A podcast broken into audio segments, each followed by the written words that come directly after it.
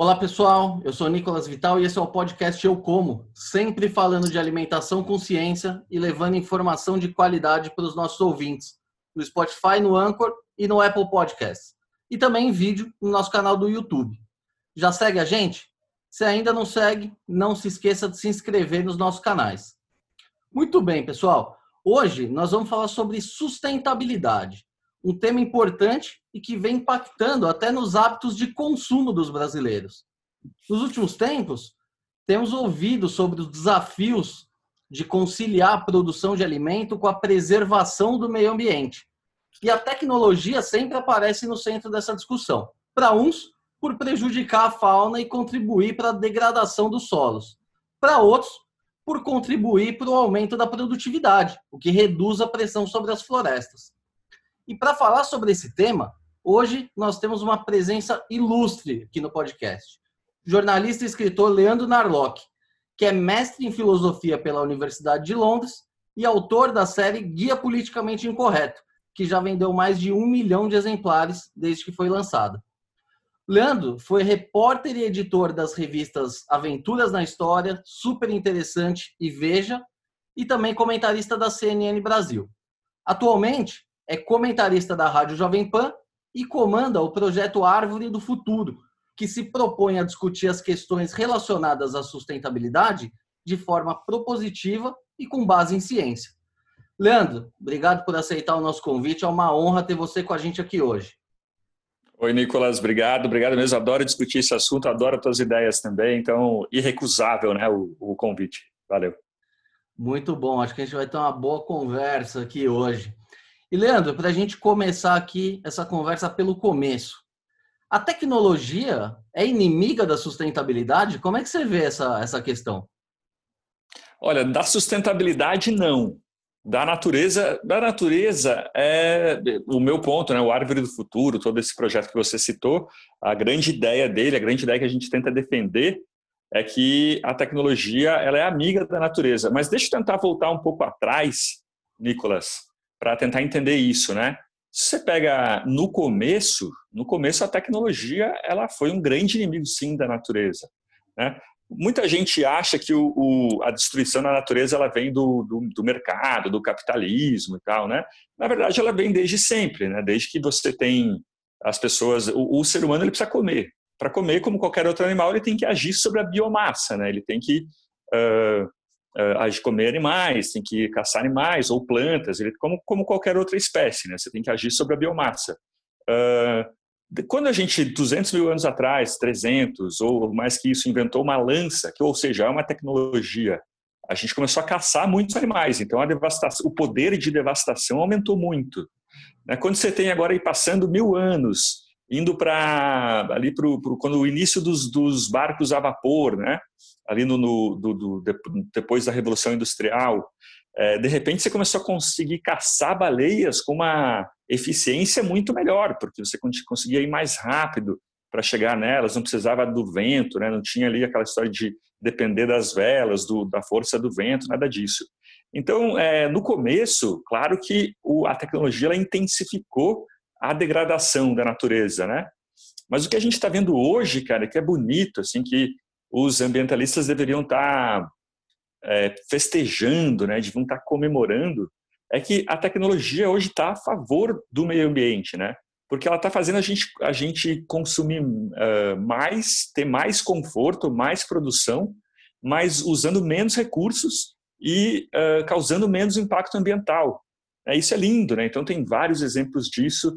Por exemplo, a gente acha que a gente vai citar aqui vários, né? Você conhece muitos deles também, mas por exemplo, uma latinha de alumínio a latinha de alumínio hoje, de refrigerante, é que a gente toma cerveja e tal, ela tem seis vezes menos alumínio do que quando ela foi lançada, né, há 30 anos.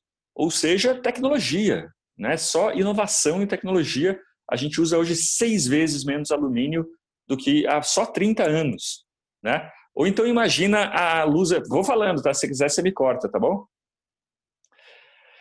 Ah, ah, imagina o seguinte, Nicolas, se você precisasse de uma luz artificial no século XVIII ou comecinho aí do século XIX, Né? Você quer ler em casa, está com um livro bom, é um guia politicamente incorreto. é, em casa e você quer ler esse livro à noite. Bom, você teria, precisaria de uma vela, mas não existia parafina. Então você tinha que abater um animal com muita gordura, por exemplo, um porco, uh, tirar a gordura desse animal, uh, cozinhar a gordura e fazer com ela um, um fazer com essa gordura cozida um, uma vela, né? Era muito ruim, a vela ficava aí uh, com, com cheiro de bacon, né? Tua casa ficava empesteada de bacon, que muita gente gosta, mas acho que uh, a noite toda era meio desconfortável. Além disso, a, a chama dessa vela era preta, né? Era muito escura. E você, enfim, era uma, uma vela ruim, né? Pouco eficiente, tal, muito cara também. De repente, o, se descobriu que aquela baleia cachalote, ela tem quase um metro cúbico, quase uma caixa d'água na cabeça, do espermacete de baleia, né? uma substância que ela, ela, lembra muito o sêmen humano, por isso esse nome, e você consegue fazer com ela uma vela muito boa, uma vela inodora, sem, sem chama, sem essa chama escura e tal. Então, no século XVIII, XIX, todo mundo se lançou para caçar as cachalotes, né? Você tem ali o Moby Dick, o grande livro, né, sobre caça-baleia, tudo. É, o Benjamin Franklin, ele tem, tem um relato que ele gastou nos valores de 2015 ele gastou 15 mil dólares uh, com velas de espermacete de baleia. Então imagina, coisa para gente muito rica. Ter, ter, luz artificial em casa era uma coisa já com algum luxo, né? não era qualquer um que tinha isso. Tanto que as pessoas iam dormir às seis da tarde, sete, para acordar às, às cinco, seis da manhã. Né? E hoje, uma luz elétrica, você, quer dizer, de repente com a gasolina, com o petróleo, de repente toda a produção de baleia, a caça a baleia, as baleias, as baleias estavam quase sendo extintas né, no século XX, no começo do século XX, porque ali também você teve navios melhores, né, a tecnologia fez com que navios melhores fossem mais aptos para caçar baleia, mas de repente a própria tecnologia a salvou. Né? Os lampiões em São Paulo eles eram movidos a óleo de baleia e até óleo de pinguim. Mas de repente chegou querosene, uh, muito mais barato, muito mais eficiente e seguro que óleo de baleia, as pessoas simplesmente pararam de comprar óleo de baleia, toda essa indústria ela foi em decadência, foi entrando em decadência, ninguém mais queria saber de, de baleias, né, de, de tudo isso. Hoje, uma, um, uma hora de trabalho de um trabalhador médio compra 300 dias de luz artificial. Né? Então, a gente tem aí um ganho para a natureza né, a gente está cada vez menos, a tecnologia está fazendo a gente cada vez menos dependente da biomassa e, e além disso, a gente está conseguindo, uh, com menos trabalho, ter muito mais conforto. Né? Então, é bom para nós e é bom para a natureza. Muito boa essa introdução aqui. E agora, Leandro, entrando um pouquinho na, na, no nosso tema aqui, né, do, do podcast, que é a produção de alimentos. É, você já falou que os ambientalistas, eles, em geral, eles são contra né, os avanços, a tecnologia, enfim. E o que chama muito a atenção é que eles são contra coisas que são comprovadamente sustentáveis. Comprovadamente, que eu digo, é na vida real. Que é o caso dos transgênicos. Podemos citar aqui o arroz dourado, por exemplo, que ele é rico, rico em beta-caroteno e que poderia salvar milhões de pessoas, mas existe um movimento contra e, ao mesmo tempo, eles são a favor de coisas comprovadamente não sustentáveis. Por exemplo, os orgânicos, que têm aí toda uma aura de, de, de, natureza, de agricultura familiar, mas a gente sabe que, que eles produzem menos em áreas maiores, e isso não é sustentável. Na tua visão, por é. que, que isso acontece? Pois é, cara, eu acho que tem um mito aí, as pessoas caem na, na ideia de que no, no erro de que é, sustentabilidade é estar perto da natureza. Né? Então, se você coloca sustentabilidade no Google ou sustentável, sai bem isso que você falou, né? É, é, gado criado solto, é, aves criadas soltas, orgânicos, biodiesel e tal, casinha, né? Aquela coisa de casinha no campo. Mas se a gente olhar, acho que o conceito está errado. Se a gente olhar sustentável, sustentabilidade como uma coisa que causa menos impacto ambiental e usa menos recursos, ou seja, no final, que, que, que causa menos impacto ambiental, daí tudo muda. Tudo muda, né? Por exemplo, imagina você, Nicolas, que você é incumbido aí por uma prefeitura, algo assim, lá, lá em Brumadinho, por exemplo, né? olha, você tem que assentar mil famílias, essas mil famílias estão sem casa, você precisa arranjar um, lugar para elas morarem. E daí você vai pensar nisso, tem vários critérios, e um dos critérios é o ambiental. Qual seria melhor, a melhor forma de colocar essas pessoas em, em casas? Será que é espalhar elas em mil casas? Você vai ter que aí desmatar um terreno, uh, vai, vai passar por cima de nascentes e, e, vai causar um trânsito né, de carros muito grande entre todas as casas. Ou fazer um prédio, um prédio de mil andares, ou então dois, três prédios que ficam ali, que as pessoas se comunicam, compram, trabalham todas nesses prédios. Talvez as pessoas não gostem disso, mas se a gente olhar do, do ponto de vista, algumas delas, né? Mas do ponto de vista de sustentabilidade, de usar menos recursos e causar a necessidade de menos recursos, prédio é muito mais sustentável. Tenho o Edward Glaser, né, o economista de Harvard, que ele fala, olha, se você quer cuidar da natureza, se distancie dela, é, fique longe dela. A coisa mais sustentável que existe é cidade. A cidade é a invenção mais sustentável que existe, é isso que ele diz, né? Elas, elas têm 3% da área do planeta, mas, mas abrigam 60% da população. Mas, enfim, já me divergi aqui e, e escapei da comida, né? É, da, de alimentação. E alimentação também, né? A gente tem essa ideia de que se tem tecnologia no meio, se tem química, né? parece que existe uma quimiofobia, né? um medo da química, assim, um medo da tecnologia. A gente tem essa ideia de que a comida ela tem que ver da natureza, assim, sem, sem técnica, né? Sem nenhuma é, ciência no meio. E isso não é nada sustentável, né? Tem uns, tem uns números maravilhosos, né? Que eu até falei, escrevendo sobre o teu livro, você falou sobre eles e eu falei, não, o Nicolas deve estar errado, cara. Tá, tá, tá isso aqui está exagerado, não pode ser. E daí eu fui nas tabelas da Conab que você cita, olhei lá e é verdade, assim, impressionante, né? Por exemplo, a quantidade, a produção de arroz de 1980 até hoje, ela aumentou, se não me engano, 40%, não 70%. E a, a área de cultivada para arroz, ela diminuiu 40%. Né? A produção de milho ela, ela, ela aumentou 500% nesse período e a área de cultivo aumentou só 40%. Então é lindo, né? A gente está só só, só o ganho de produtividade do milho ele evitou a ocupação de uma área equivalente ao Acre e Roraima juntos, né? Então, é, e, e, tem, tem, um, um, um, economista que ele calculou quanta área a gente precisaria se tudo virasse orgânico? Se a partir de amanhã tudo virasse orgânico, o mundo todo, né?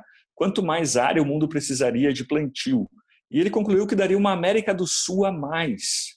Imagina a gente ter que devastar, ocupar uma área, uma área equivalente à América do Sul, né? Então, é, as pessoas precisam entender isso, né? Tem aí toda uma campanha um tanto anticapitalista, com relação a agrotóxicos, né? gente que não está, na verdade, pensando em alimentos, mas mais numa bandeira ideológica, né? numa bandeira de, de socialismo, de comunismo. E quando no Brasil, na verdade, até o, o Jornal Nacional já falou sobre isso de forma errada, assim, ele, ele, deu, ele duvidou de uma estatística que estava certa, que o Brasil é o 42 segundo, se não me engano, uh, país que mais utiliza agrotóxicos. E muita gente fala, ah, não, mas é, causa, faz, causa mal, né? É, é ruim para a saúde. Isso você está cansado de falar. É claro que faz mal, mas se for usado como qualquer remédio, se for usado na dose certa, é, não faz. E uma prova disso, para mim, é que eu mais gosto de citar, é o Japão. Né? O Japão ele usa dois terços de todo da quantidade total de agrotóxicos do Brasil. Só que ele tem uma área de plantio 20 vezes menor que a brasileira, imagina? E isso não impede que o Japão tenha aí a maior expectativa do, de vida do mundo, né? muito maior que a brasileira. Na verdade, diversos países com alta expectativa de vida, Holanda, Israel, Japão, são países também com alto consumo de agrotóxicos, né? Porque, na verdade, quem consome agrotóxicos geralmente é a pessoa que está com um bom nível de vida, país que está aí com riqueza, com tecnologia, com ciência, então as coisas estão relacionadas, né? Exatamente, apenas complementando aí o que você falou que precisaria de uma América do Sul a mais, seria uma América do Sul utilizando 100% do território, né? Lembrando que no Brasil a gente é. tem um código florestal que limita o uso das terras. Então, hoje, boa parte das florestas aí das matas nativas, elas estão dentro de propriedades privadas. Então, o produtor ele acaba tendo que preservar o meio ambiente é, de forma compulsória, né? Eu sempre uso o exemplo. É como se você comprasse um apartamento de quatro dormitórios, só que você só pode usar três. Um você tem que manter ali sempre limpo, sempre arrumado, mas você não pode usar. É uma é uma é, é a realidade do, do produtor rural. É. Então, e lembrando mais um ponto, a gente não tem mais uma América do Sul, né, para em área. Então, assim, a tecnologia se torna é, cada vez mais importante. Mas, Leandro, a, a, pergunta que não quer calar. Você já explicou aí um monte de vantagem da tecnologia na prática. É um só do milho, é um acre, uma roraima a menos que a gente desmatou. Por que, que os ambientalistas são contra as tecnologias?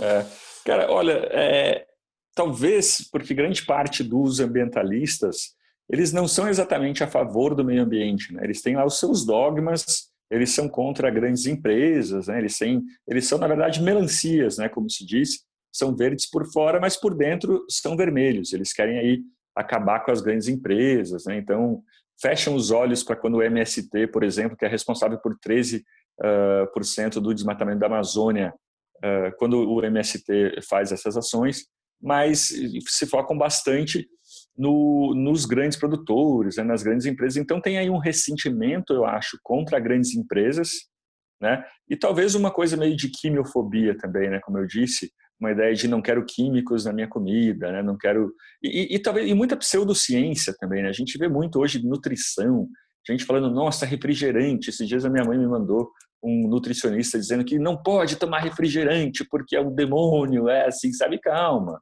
É, se o seu filho tomar uma, um leite, tomar um suco de laranja, né, tiver uma boa alimentação e de repente ele tomar um suco de laranja, um refrigerante, um, né, não vai encher o moleque de refrigerante já todo, não vai acontecer nada de errado. Então, tem, tem um pouco dessa pseudociência no meio também, eu diria. Até, e qual, no, por caso, por, por que até no caso do refrigerante, a questão da dose faz, todo, faz toda a é. diferença, né? E uma coisa que me chamou muita atenção que eu não sabia, que eu, que eu aprendi uh, lendo aí o, o, os posts da árvore, é que o ambientalismo ele se tornou uma bandeira da esquerda, né? Porque no princípio, lá na, na origem, o ambientalismo, o ambientalismo era uma ideia conservadora, apoiada inclusive por empresas privadas, né? Isso nos anos 30, 40. O que, que aconteceu no meio do caminho aí para ter essa apropriação uhum. do, do, do, ambientalismo? Vamos lá. Pois é, uma, uma, uma integrante do Árvore do Futuro, ela escreveu um texto muito bom sobre isso, está lá no nosso site, no site árvoredofuturo.com.br, é, que é assim, ó, o, na verdade, você pensa o ambientalismo, ele é uma bandeira, é, por essência, conservadora, né? O que os conservadores falam? Que a prudência é a maior virtude de um político, que a sociedade é um contrato entre pessoas que já morreram, que estão vivendo e que viverão. Né? Então, você tem que, você herdou algumas coisas do passado e você tem que manter essas tradições e tal, enfim, essas instituições para o futuro. E o ambientalismo entra muito nisso, assim, né? Peraí, o que, que a gente vai legar para os nossos... A gente está sendo egoísta com pessoas que não conseguem nem uh, interceder contra nós porque elas ainda não existem. Né? Então, então tem aí uma ideia de continuidade, de preservação. Então os primeiros os primeiros ambientalistas lá eram, eram pessoas meio anticapitalistas, né? quando esteve ali as, os nobres, né, que estavam ali meio impressionados com a Revolução Burguesa, com, com a Revolução Industrial. E no Brasil, isso começou o, o, o, os reis, né, lá no, no século XVI ainda, você teve, eu falo isso no Guia Politicamente Incorreto da História do Brasil, você teve as primeiras leis ambientais do Brasil são para os índios cortar menos pau-brasil, né? Os índios estavam ali, é, viram que aquilo dava dinheiro, estavam cortando à toa, desperdiçando muito, e as leis previam até pena de morte para quem desperdiçasse ou cortasse pau-brasil com uma, com uma velocidade muito alta. Na verdade, a devastação do Brasil, o pau-brasil, isso tudo só aconteceu mais no século XIX, né, no fim do século XIX e principalmente no XX, quando a gente tem aí uma explosão populacional e, e daí o impacto foi muito grande. Né? Mas até ali, século XVIII, não dá para dizer que foi um grande impacto ambiental, nada disso. E enfim, no Brasil, cara, a gente, a Evelyn, ela tá, tá nesse texto, ela explica muito bem. O, é, o ambientalismo ele surgiu com uma coisa muito ligada aos, aos integralistas, né, aos, faci, aos nacionalistas, ali, uma ideia de vamos cuidar da nossa nação, né, o que o que torna o Brasil, o que constitui o Brasil são suas matas, suas cachoeiras, né? aquela coisa de escoteiro, né? muito ligada aos escoteiros. E daí, de repente, com a ditadura militar e nos Estados Unidos também, com assim a, avanço uh, de, de, das empresas, você meio que você teve aquela ideia da nova esquerda também, né? De repente, ali no com a aproximação do, do, da queda do muro de Berlim, nos anos 80, as pessoas já vendo que a União Soviética não ia dar certo, que estava com os dias contados, a esquerda do mundo ela meio que se reinventou. Então, em vez daquela esquerda laboral, né, operária, que ficava ali no chão de fábrica, pensando em direitos trabalhistas e tal, ela começou a, a pensar em outros movimentos. Um deles é o, movimento negro, o movimento feminista, e outro, o movimento ambientalista. E ali, então, você surgiu, né? No Brasil, você teve, eh, como a gente tinha ditadura militar aqui, então era meio que uma forma de você ser contra a ditadura, né? Ser ambientalismo. Chico Mendes, né? E o grande é, ícone do, do, ambientalismo dessa época e tudo. E aos poucos surgiu, mas não é preciso ser, né? E como a gente vê, tem um livro que eu li agora chamado More from Less, de um professor do MIT, e ele fala: olha, a gente com as ferramentas de mercado, com as ferramentas do capitalismo, a gente já está usando menos recursos. Tem uns dados, depois até a gente pode passar aqui no vídeo se você quiser. Tem os dados de assim, o consumo absoluto de matérias-primas, de metais, de matéria-prima de construção, de energia, isso tudo está caindo nos Estados Unidos. A emissão de carbono per capita ou por dólar gerado, por PIB, também está caindo, né? Isso tudo por, porque eu, eu quero lucrar o máximo possível, então é óbvio que eu vou comprar uma tecnologia que faça eu usar menos alumínio na produção das minhas latinhas, né?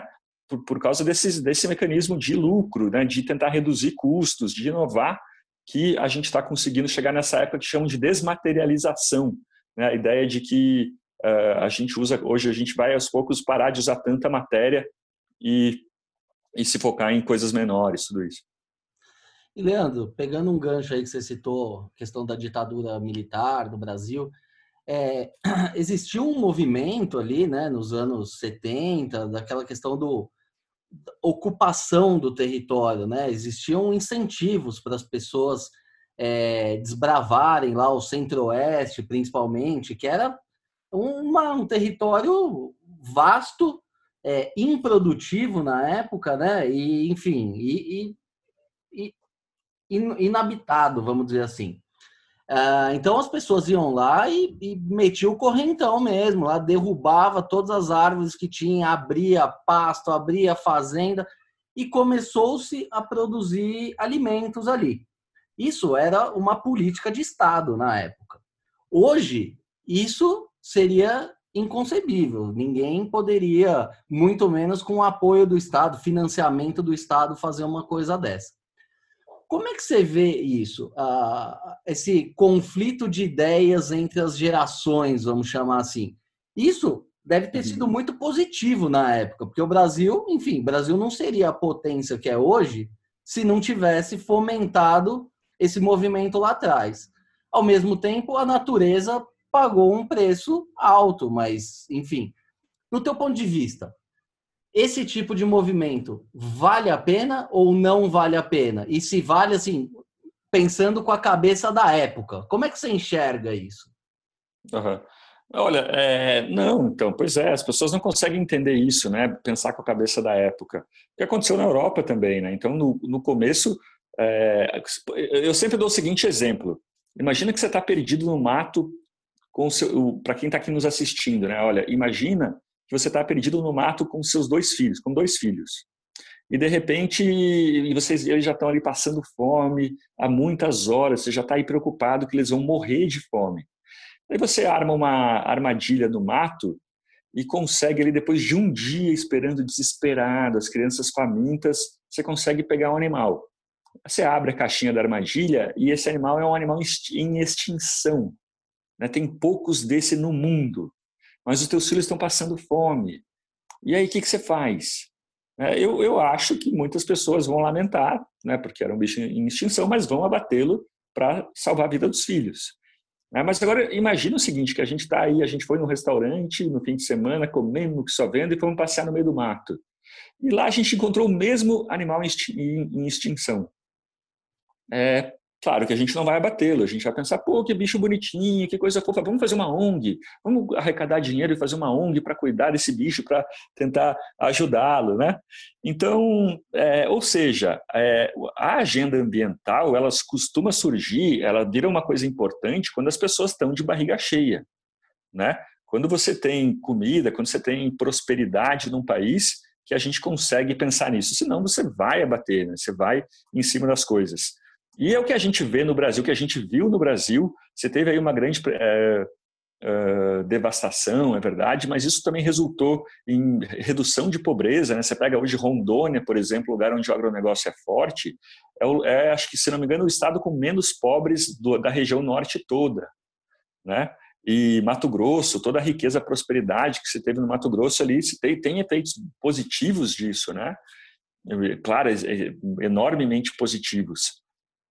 E o que acontece, tem uma curva, esse é um tema bem, bem polêmico, ontem mesmo eu estava debatendo com um amigo sobre isso, que é a curva de Kuznets. A curva original de Kuznets ela é um, um U invertido, e ela fala o seguinte, olha, é, ela é sobre desigualdade. Ela fala, olha, no começo de um desenvolvimento de um país, como está todo mundo pobre, algumas pessoas enriquecem, então a desigualdade vai aumentando. Aí chega um momento que a outra parte também enriquece, daí a desigualdade cai. É um U invertido e fizeram a curva ambiental de Kuznets, que fala, olha, no começo do desenvolvimento de um país, a degradação sobe muito, ela aumenta muito. Chega no momento de renda per capita que ela começa a cair. Daí por que, que ela começa a cair? Isso que eu estava discutindo com meu amigo. Muita gente é, contraria essa história da curva ambiental de Cousins, porque muitas vezes o país ele deixa de ser industrial para ser mais focado em serviços. Então, aí com o uso menos intensivo né, da, da, da natureza. É, mas também porque a pauta ambiental ela surge, né? as pessoas começam a se preocupar com o meio ambiente. E além disso, se você está mais rico, você usa coisas mais produtivas. Né? Você tem aí tecnologias mais produtivas que conseguem, como eu falei, produzir mais interferindo menos. Né? Né? Em vez de cortar lenha, uma família pobre, ela pega, corta uma madeira para ter lenha. Se você tem energia elétrica, você já não precisa cortar as árvores do seu quintal para ter simplesmente calor em casa ou para ligar uma panela, né? E, enfim, então acontece isso. E no Brasil, cara, parece que a gente tem aí parte das pessoas estão no começo dessa curva de Kuznets, né? Elas estão ali te, querendo, elas, elas uh, dão muito mais preferência à devastação, ao, ao, desenvolvimento, né? ao crescimento econômico que à preservação da, da natureza, enquanto outras pessoas já ricas né, já aí prósperas, né, do, aqui da Vila Madalena, do Leblon, elas já estão no final, já estão com a barriga cheia e se preocupam em preservação. Então a gente tem no Brasil um conflito desses dois lados. Né? Não à toa que o, a região norte do Brasil é a que mais apoia o Bolsonaro. A popularidade dele, a região que, onde a popularidade dele é maior, é na região norte. Então eu acho que tem aí uma necessidade da Vila Madalena, do Leblon, ouvirem o que essas pessoas querem. Né? A gente fica aí, esses dias eu vi alguém falando assim, ah, vou pagar para eles preservarem. Não, a gente paga para eles preservarem. Não, isso pode ser um bom negócio, crédito de carbono, tudo isso. Mas essa ideia de que eu vou decidir o que pessoas a 4 mil quilômetros de mim vão fazer, isso é meio autoritário, entendeu? As pessoas elas querem decidir a profissão que elas, que elas têm. Tem aquela solução que eu, que eu chamo de a solução vai catar coquinho que é a da Marina Silva, né, que fala assim: oh, não, você está aqui assentado sobre a maior mina de diamante do mundo. Mas não, a gente reservou para você aqui uma profissão que é catar coquinho. Você vai lá, caça, cata açaí, e, ou então seringa e pronto. Mas a pessoa, será, será que ela quer isso? Isso sim é um bom negócio, mas algumas dessas atividades, elas, o faturamento todo do mercado, né, isso está nas tabelas aí da, do Ministério da Fazenda, todo o faturamento desse mercado aí de coleta de alguns, algumas uh, espécies e tal, ela, ela, ela, o faturamento é menor que um restaurante de São Paulo, que um restaurante médio de São Paulo, entendeu? Então, e aí, uh, você tem gente lá na, na reserva Chico Mendes que demora horas e horas para ir para um hospital para fazer um exame pré-natal. E o governo, a gente impede que eles cortem o mato para fazer estrada. Então, quer dizer, hoje tem uma postura um tanto autoritária. Né? Eu não estou dizendo que a, tem que devastar, tem que, sabe, tem que, tem que cortar tudo e pronto. Mas que tem que ter uma negociação aí, né? A gente tem que pensar em formas dessas pessoas enriquecerem com o menor, com a menor degradação possível, né? Eu estou estudando muito agora, ainda não tenho uma, uma, opinião formada sobre mineração em terra indígena, ou mesmo na Amazônia. É, e mineração, ela, ela é uma desgraça, ela, você tem que cortar todo o mato, mas é claro que ela é feita com técnicas. Né? Geralmente se tira uma foto, você faz um inventário da, da flora, da fauna de uma região que você vai minerar e depois tenta recompor. Né? Depois que, as, que os minerais são retirados, você tenta recompor a floresta nessa região. Então, eh, será que não dá para a gente pensar em uma mineração sustentável, que tenha aí um, uma devastação pequena né, em relação ao PIB gerado, em relação à riqueza que ela causa, que ela, que ela, que ela tornaria possível? São todas questões que eu gostaria de ver ambientalistas discutindo de forma mais madura, né? E não é o que a gente está vendo. E Leandro, essa é até a pergunta que eu ia te fazer na sequência. Tirando a mineração, que é um assunto super polêmico, a construção de, de barragens também, que exige uma área muito grande, como é que você vê é, a, a, o aproveitamento da Amazônia para a produção de alimentos, especificamente. Porque a gente tem uhum. o Código Florestal, o Código Florestal na Amazônia ele permite a utilização de 20% apenas da área para produção, que eh, seria o tal do desmatamento legal, né? É, como é que você vê essa questão? É, a natureza pode entrar é, em colapso por essa utilização racional? É, enfim, uma regularização, por outro lado, também poderia acabar com essa questão da, da grilagem, é, a questão dos Sim. índios também poderem produzir, porque hoje o índio ele não pode, ele não está inserido no, no, no, mercado formal, né? Como é que você vê isso? A exploração é, sustentável, né, para a gente usar essa palavra, da Amazônia na produção de alimentos. Como é que você enxerga? Não, é óbvio, é, é claro que é, é necessário, né? as pessoas querem comer. Se você é dono de uma terra, você tem que ir até por direito de propriedade poder fazer alguma coisa com ela, nem que seja com 20%. Né? E, e se a gente olha o, o desmatamento da Amazônia, onde ele está acontecendo, ele está acontecendo, metade dele acontece em terras públicas. Né? Um problema que a gente tem no Brasil é que é muito que tem em relação a essa questão de grilagem, que é a impossibilidade de uma pessoa fazer aquela apropriação original, né, lá do Locke, de você eh, misturar, você se declara proprietário de uma terra quando você mistura seu trabalho a essa terra, uma terra que não teve um dono anterior, né, ou que é do governo. O que a gente vê é uma insegurança jurídica enorme, ninguém sabe quem é dono de quem. O desmatamento em terras públicas é maior, ele é mais intenso que nas terras privadas. É aquele, é, Nicolas, acho que o ambientalista ele ele se satisfaz muito com boas intenções, né? E depois, de repente, se a intenção dele dá errada, ele, ele passa para outro assunto.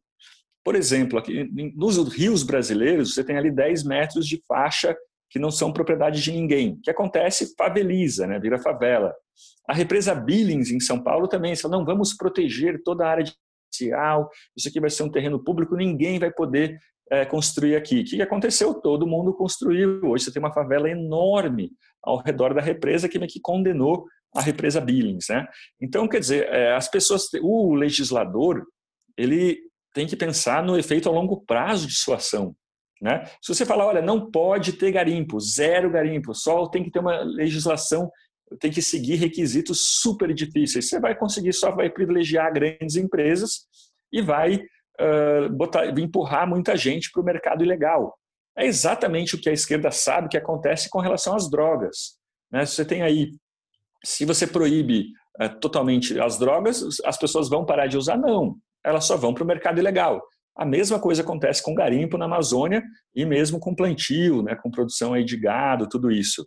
Então, é, de novo, né, vamos olhar com maturidade isso. Né, as pessoas, esse, o ambientalismo ele me lembra muito uma religião porque ele é muito dogmático. Né, a pessoa não, não quero, não quero isso. É uma, é uma visão um pouco mimada. Né, a pessoa, ela, será que, será que eu quero que derrubem árvorezinhas para plantar? Não, eu não quero, então eu vou ser contra. Mas espera aí, olha com nuances. Se você proibir, essa pessoa vai desmatar mesmo, e já na ilegalidade ela não vai se preocupar com regulações ambientais. Então falta maturidade e para o ambientalista brasileiro e um olhar menos dogmático, né, mais pragmático, que pense naquilo que funcione e não nos seus dogmas aí quase religiosos. Leandro, uh, ainda aí nessa questão amazônica e cerrado, tem um assunto muito atual que é a questão tanto do desmatamento quanto das queimadas, né? Que, que, que tem chamado muito mais atenção atualmente. Qual que é o uhum. papel ou a responsabilidade, no caso, dos produtores rurais nisso? Porque essas queimadas controladas são coisas que são feitas desde sempre na agricultura só que nunca fugiu do controle dessa forma. É culpa do, do produtor rural essa, essa, essa crise aí que a gente está vivendo? Olha, eu não sou um especialista nisso para dizer, né? Mas na, na, no Pantanal não me parece. No Pantanal você teve aí a maior seca do Rio Paraguai em, desde 1947, né? Ou nos últimos 47 anos. Então é óbvio que isso tem aí alguma relação com as queimadas.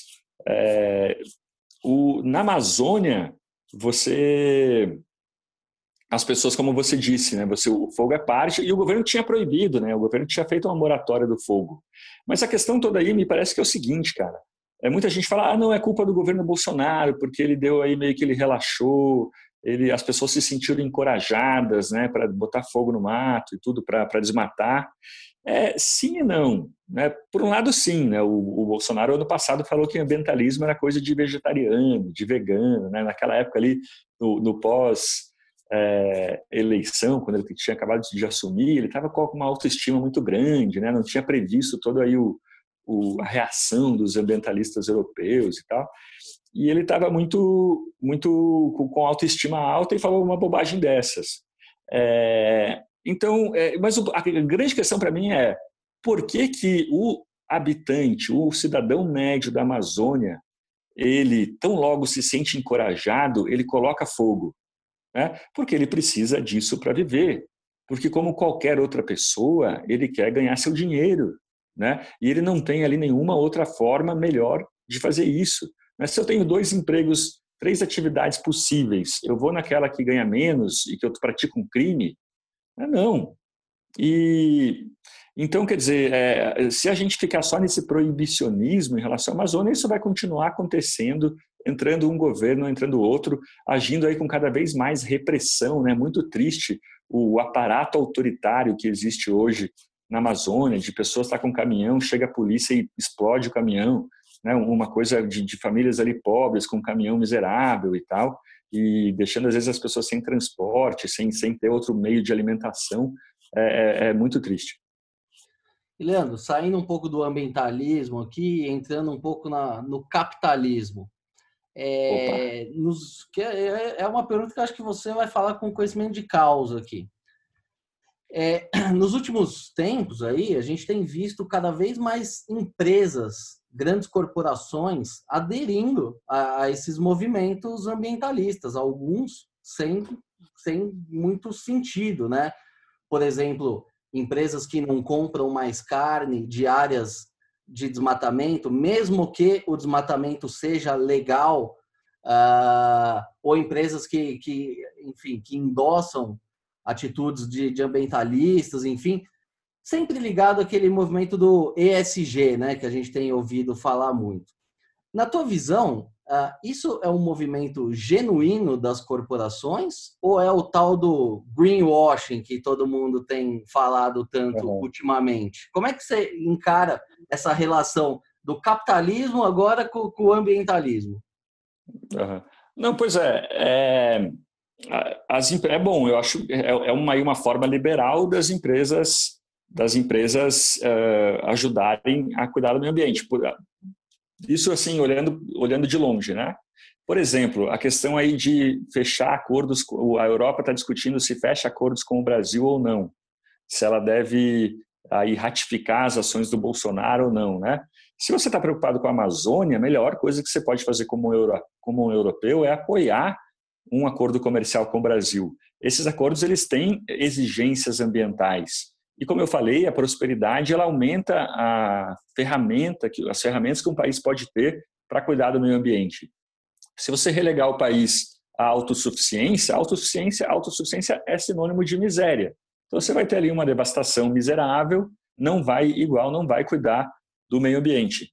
E, mas fora isso, acho que como você disse, tem uma certa sinalização de virtude aí. Afinal, o que, que é esses fundos ESG? Muitas vezes eles se satisfazem com uma sinalização de virtude, né? com, com um, um, ah, deu na mídia isso, deu na mídia aquilo. Mas espera aí, vamos tentar resolver mesmo esse problema? É essa questão que você sabe, é, parece sem, sem olhar nuances, né? sem olhar o que de fato. Hoje está muito na moda, eu, sobre essa questão de cancelamento e tudo, uma, um fenômeno de, não só de sinalização de virtude, Nicolas, mas uma coisa chamada um campeonato de lealdade a valores abstratos. Né? As pessoas parecem que, em vez de discutir racionalmente um argumento, vão lá pensar, uh, por exemplo, uh, igualdade, igualdade de gênero né, entre homens e mulheres. É, é sempre uma discussão de quem, é, é um campeonato de quem se mostra mais comprometido com a igualdade. Mas se de repente você chega com uma estatística falando, olha, é, acontece que diversas mulheres não querem subir em grandes empresas. A gente fez uma estatística na, na empresa e elas não se sentem atraídas por trabalhos extenuantes e do, do, da hierarquia, elas querem outra coisa. E simplesmente citar esse estudo já é você é contra o nosso valor, né? já é um apedrejamento. Então, nesse campeonato aí de lealdade a valores abstratos, umas pessoas ganham e as outras são apedrejadas, né? os derrotados são apedrejados. E não tem uma discussão racional sobre o problema né, sobre problemas que merecem discussões frias, discussões boas, passar escrutínio das ideias ruins, das ideias boas e tal. E nessa questão ambiental é a mesma coisa, né? Você está ali movido muito mais pelo marketing do bem do que, de fato, por uma vontade de ajudar e de romper, de, de acabar com problemas, de arranjar uma solução que alie a prosperidade e a preservação ambiental. É a famosa lacração para não ser cancelado, né? É, é uma coisa. É, pois é. É uma coisa, na verdade, muito mais de mercado, né? Que, você, que enfim, não dá para fugir. É uma coisa que foi potencializada com as redes sociais, né? Então você não pode ter nenhum tipo de deslize. É bom você estar com a maioria ali e não ser muito politicamente incorreto, né? É, não, mas é engraçado que você pega, por exemplo, lá o BlackRock, né, o fundo trilionário que agora só investe em ESG. É, eles não precisariam disso, né? não, se, não teria ali nenhuma necessidade. É, talvez tenha uma ideologia interessante por trás, uma boa intenção, pelo menos. Né? E é, é legal, é, é, é, legal que tenha esse direito. Né? Por exemplo, tem fundos árabes que têm certas uh, exigências ali para você entrar. Eu não quero investir numa empresa, digamos, que é contra a minha religião. Mas tudo bem, né? eu vou investir num fundo, eu vou pedir para o investidor separar as empresas. Eu, como investidor, eu tenho todo o direito de fazer isso.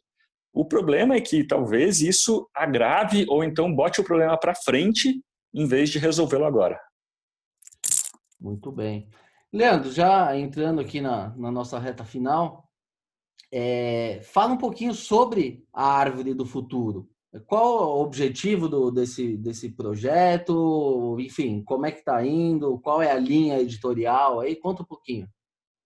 Claro, claro. Opa, vamos lá. Estou muito feliz, cara, com o Árvore do Futuro. A gente está ali super empolgado. Queremos tornar uma coisa muito grande, sabe? Um Greenpeace, assim, é, é, de, de um, um, ambientalismo pragmático e realista. É, quem quiser, até quem estiver assistindo, quiser participar, principalmente técnicos, né? A gente está precisando aí fazer vários estudos técnicos sobre essas polêmicas, sacola de papel, sacola de plástico, todas essas questões ambientais que a gente vê toda hora. E Bom, em 2015, Nicolas, eu li um manifesto de uns ambientalistas e, e economistas, é, principalmente ingleses e americanos, que, fala, que é chamado o Manifesto Ecomodernista. E esse manifesto diz o seguinte: se você quer preservar a natureza e aliar a preservação com a prosperidade, só tem uma, uma solução: inovação, inovação, inovação. Tecnologia e inovação. Como eu falei agora há pouco. Né? Então, eles falam de intensificar as atividades humanas, né? fazer agricultura intensiva, produção de energia intensiva e energia nuclear, principalmente. Que no Brasil é um absurdo né, o que acontece. Uh, o, o, Bill Gates, por exemplo, nos Estados Unidos, ele tem lá uma, ele está construindo a Terra Power, que é uma usina nuclear super segura. As, as modernas hoje já são super seguras, mas essa ela, é, ela usa até lixo atômico, assim, então é, é uma coisa impressionante. E só que isso é proibido no Brasil, né? A Constituição proíbe até a pesquisa em energia nuclear. E enfim, eu, eu li esse manifesto, fiquei ah, impressionado com ele, vi como aquilo era contra todo o ambientalismo que a gente tinha no Brasil E daí, o ano passado, resolvi fazer um movimento para divulgar o ecomodernismo por aqui. Né? Então, a gente tem essas três frentes: produção de alimentos, produção de energia e urbanização. São esses os três assuntos mais comuns. E, tamo, e falamos bastante também sobre esse ambientalismo menos preso a dogmas, né? mais uh, que, que pensa em resultado, um ambientalismo de resultados. Está indo muito bem, as pessoas adoram. Por enquanto, aí a gente tem uma página no Facebook e no Instagram muito forte e muito muito ativa, né, com muitos seguidores. E a ideia é fazer disso um think tank também, né? Por exemplo, a gente tem lá mineração em terra indígena. Quem é um especialista que não seja um doido comunista que pode falar sobre isso? Vamos formar essa pessoa, vamos pagar uma bolsa para essa pessoa ficar aí um ano estudando esse assunto. Né? Então a ideia é a gente tentar ser a voz de um ambientalismo uh, moderno, né? uma coisa menos dogmática no Brasil. Muito legal. Para quem não conhece, recomendo muito a Árvore do Futuro, sigo, enfim, e, e, e ter uma visão muito bacana, porque é proativo, não é, não é ficar encontrando o é. pelo é. em ovo. Você dá os números e a pessoa tira a conclusão que ela, que ela julgar correta, né? Isso que eu acho. É, não, e mais e otimista também, né? O, o, uma coisa que a gente tenta combater é um certo alarmismo aí dos, dos ambientalistas, né? Sempre aquela coisa meio religiosa de o apocalipse chegará, estamos nos direcionando ao apocalipse. E na verdade você tem diversas boas notícias do, do meio ambiente. As baleias, por exemplo, coisa eu adoro baleia, né? Eu estudo muito baleia e tal. É, a população de baleias está crescendo, tem, tem espécies que está crescendo 10% ao ano. Isso é muito, é muita coisa. Assim, você tem aí um, um, aumento enorme em pouco tempo. Não, desculpa, não é, não é ao ano, é em década. Mesmo assim, é muito alto. Hein? Você tem uma recuperação intensa uh, de baleias. Então, a gente também se preocupa lá em dar muita notícia positiva no meio ambiente. Muito legal. Leandro, muito obrigado aí mais uma vez pela entrevista. Foi uma verdadeira Valeu. aula aqui para mim. Tenho certeza também para os nossos ouvintes. Para encerrar, no teu ponto de vista, produção de alimentos no Brasil é sustentável ou não é sustentável? É sustentável, sim. O Brasil tem aí uma tecnologia embutida. Você vê uh, americanos, europeus vendo, vindo para cá para ver como a gente faz. Né? A quantidade de. O, o, a, a maravilha de produtividade que aconteceu nos últimos 40 anos do Brasil como a gente já falou, isso devia ser comemorado pelos ambientalistas. Eles deviam fazer uma festa em relação a isso, sabe? Como hoje a gente consegue produzir mais alimentos em menos espaço, às vezes até menos tempo, e usando até menos recursos, menos fertilizantes, né? até mesmo as taxas de fertilizantes e de agrotóxicos, de defensivos, enfim, está é, tá diminuindo. Então, é, é sim sustentável, a gente tem que defender esse, essa produção brasileira que está aí sendo vítima de um ataque, né, de um, um, uma guerra de reputações, mas tem ótimas, excelentes vantagens. Muito bem. Obrigado mais uma vez, meu cara. Foi um prazer ter você com a gente aqui hoje. Obrigado, Nicolas. Obrigado a todo mundo. E sigam lá o Árvore do Futuro. Abraço e até mais. Muito bem, pessoal. Essa edição do podcast Eu Como vai ficando por aqui. Se gostou da entrevista, não se esqueça de seguir os nossos canais no YouTube, no Spotify ou na sua plataforma de streaming favorita. Aproveite e siga também no Facebook ou no Instagram. Lembrando que esse podcast tem o patrocínio da Crop Life Brasil e volta com a sua programação normal na próxima sexta-feira. Por hoje é isso e até a próxima.